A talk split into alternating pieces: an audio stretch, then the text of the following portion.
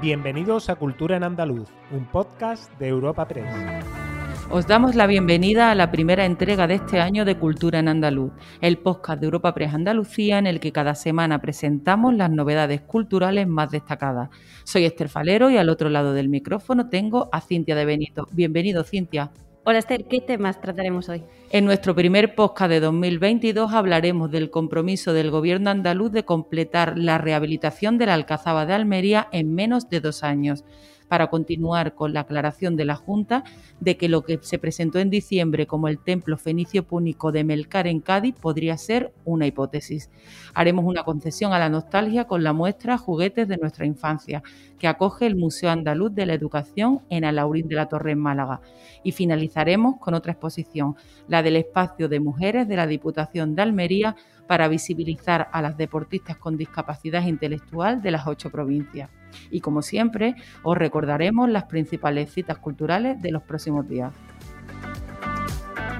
En menos de dos años, el conjunto monumental del Alcazaba de Almería quedará completamente rehabilitado. Este es el compromiso del presidente de la Junta de Andalucía, Juanma Moreno, quien ha destacado el valor patrimonial y cultural de una edificación que supone, a su juicio, uno de los espacios más desconocidos por los andaluces. Así lo trasladaba el pasado martes en rueda de prensa en Almería, tras la celebración del Consejo de Gobierno en la propia fortaleza, al tiempo que destacaba que a lo largo de la actual legislatura se han destinado unos 3 millones de euros a inversiones vinculadas al monumento, 3,1 millones de ellos en los últimos dos años, con obras de restauración del primer recinto de la muralla norte en el muro de la vela y en la torre del homenaje.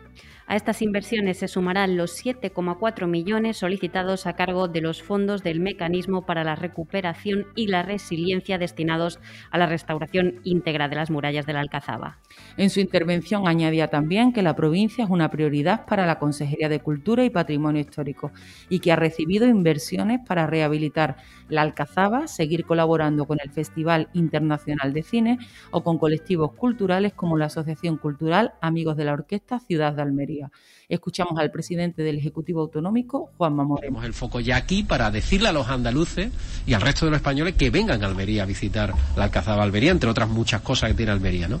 Pero es una, una, una fórmula también de proyectar la imagen de Almería y en este caso de un monumento que en menos de dos años va a quedar completamente rehabilitado después de décadas de abandono por parte de anterior. Y continuando con patrimonio, a mediados del pasado diciembre se presentaron en Cádiz los restos de edificaciones antiguas localizados en el área comprendida entre Camposoto y Santipetri y que podrían corresponder al templo fenicio púnico de Melcar y de Hércules Gaditano en época romana.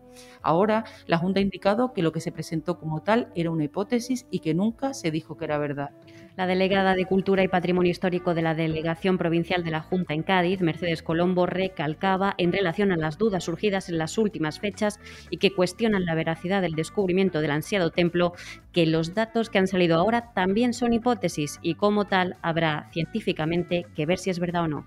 Asimismo, subrayaba que las hipótesis, y así se explicó en el momento de la presentación, para poder convertirlas en realidades hay que estudiarlas y se va a estudiar igual que se estaba estudiando la hipótesis que dice lo contrario. La delegada Mercedes Colombo habla sobre este asunto. Allí se habló de una hipótesis y como tal hipótesis hay que estudiarla. Los datos que han salido ahora también son hipótesis y entonces como tal hipótesis habrá que científicamente ver si es verdad o si no es verdad. Pero en todo momento, cuando se hizo la presentación, y su compañera se lo puede corroborar, y los periodistas que estaban allí, se habló de hipótesis. Nunca se dijo que era una verdad eh, lo que allí se exponía como tal hipótesis se expuso y como tal hipótesis habrá que estudiar. También en la provincia de Cádiz, concretamente en el Museo del Conjunto Arqueológico Bailo Claudia de Tarifa, este enero finaliza la exposición Bailo Claudia y los secretos del Garum, donde se cuenta y recrea la vida milenaria de las almadrabas del estrecho, de sus recursos marinos, de la industria pesquero-conservera y de la elaboración de la famosa salsa Garum y de la arqueología a la añoranza con la muestra de alrededor de 150 juegos y juguetes infantiles de entre los años 50 y 90 que acoge el Museo Andaluz de la Educación en Alaurín de la Torre, Málaga, hasta el 28 de febrero, Día de Andalucía. La colección temporal, titulada Juguetes de nuestra infancia, lleva a los visitantes a recordar aquellos objetos, muñecos o juegos de mesa, entre otros muchos juguetes que fueron parte sustancial de su niñez. En esta exposición, que se compone de 14 vitrinas y fondos propios del museo, así como donaciones puntuales y préstamos de particulares y familias de la localidad, se puede ver desde el mítico Cinexin, la magia Borrás y el laboratorio Quimicefa hasta el Scalestric, pasando por la primera muñeca Nancy, las videoconsolas Atari o Sega y las bicicletas GAC. La idea es que los juegos y juguetes puedan ocupar de forma permanente una de las salas de la futura sede del museo, en el edificio de la Plaza del Conde, pendiente de ser rehabilitado a medio plazo. Además, ha sido solicitada por otros municipios de la provincia y del resto de Andalucía, por lo que en su momento se convertirá en itinerante. El comisario del Museo Andaluz de la Educación, José Antonio Maña, pone en valor el contenido de la muestra. Es un recorrido por los juguetes de nuestra infancia desde los años 50 hasta eh, el año 2000 aproximadamente. ¿Y, por qué una exposición de juguetes? Porque el juguete, los juegos, son parte también fundamental de la educación, porque nos enseñan muchas cosas. Nos enseñan a socializar, a, aprender a ganar y perder, a colaborar con los demás, y sobre todo a desarrollar nuestra imaginación, ¿no? eso es fundamental después de nuestra vida. Abrimos nuestro repaso semanal con Almería y cerramos también aquí, ya que hasta el 20 de enero el espacio de mujeres de la Diputación acoge una exposición fotográfica con el objetivo de visibilizar a las mujeres deportistas con discapacidad intelectual de las ocho provincias andaluzas. La muestra Conoces a estas deportistas se compone de 24 paneles donde se comparte información de los logros y motivaciones de cada una de ellas, estando la provincia almeriense representada por las nadadoras Rosana Vita y Victoria Martins y la registrada estando la provincia almeriense representada por las nadadoras Rosana Vita y Victoria Martins y la regatista Tania Criado. La diputada de Igualdad Carmen Belén López afirma que todas estas mujeres simbolizan el esfuerzo, compromiso, constancia, valentía y determinación que hay en el deporte y que ellas ponen en práctica cada día. Y que evidentemente lo que queremos es que se visibilice y las mujeres sean protagonistas también en, las actividades deportistas que decidan realizar. En este caso, como digo, una exposición de 24 fotografías, 24 mujeres deportistas, entre ellas tres de la provincia de Almería, que están esta mañana aquí con nosotras y que son de verdad, verdaderamente las protagonistas de esta exposición. Ellas son Tania, Rosana y María Victoria, tres mujeres que simbolizan el esfuerzo, el compromiso, la constancia, la valentía, la determinación. Pero antes de terminar, quería hacer un par de apuntes más que me parecen bastante positivos en esta senda de la recuperación de la cultura pese a la pandemia y que además, a mi juicio, muestran un poco las ganas de los andaluces y visitantes de seguir disfrutando ¿no? de, de la cultura y es que el pasado domingo se vendieron online en tan solo tres horas 7.000 tickets para la actuación del DJ francés David Guetta en el puerto de Santa María en Cádiz, que tendrá lugar el próximo 24 de julio. Además, cabe destacar que el Alhambra y el Generalife en Granada han cerrado el 2021 con 1,2 millones de visitantes, lo que supone un 52,6% más que el año anterior. Y ahora os ofreceremos algunos planes para los próximos días.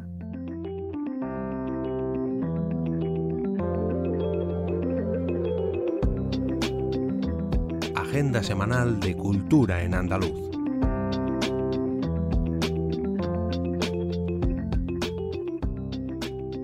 Empezamos con el Teatro de la Maestranza de Sevilla, que acoge desde este miércoles y hasta el sábado El Lago de los Cisnes, uno de los grandes títulos del ballet con el que este espacio cultural abre el 2022 y que en esta ocasión está a cargo de, el del Ballet Alto Ballet Essen. Además, la sede granadina de la Filmoteca de Andalucía reinicia la programación de este año con una selección de cinco películas del pionero del cine español segundo de Chomón, que se proyectarán en enero cada miércoles y viernes a las ocho y media de la tarde. Y el Palacio de Quinta Alegre de Granada acoge hasta el 19 de enero la exposición de arte contemporáneo a la calle. En esta ocasión, gran parte de la producción escultórica expuesta, además de una colección de dibujos, se pondrán a la venta en beneficio de los damnificados por el volcán de La Palma. Y en Jaén podéis visitar en la catedral la exposición Misericordia Crucifixa, que muestra el patrimonio de la diócesis relacionado con la representación de Jesús crucificado desde el siglo XIII hasta la actualidad. ¿Y tú, Cintia, qué otras citas nos ofreces para estos días? Pues este mismo jueves la Orquesta de Córdoba protagoniza en el Gran Teatro el quinto concierto de abono titulado Mozart a la Haydn, el arte de Mozart. Los genios Mozart y Haydn serán el eje de todo el programa con la interpretación de dos de sus sinfonías coincidentes en el número, la 31.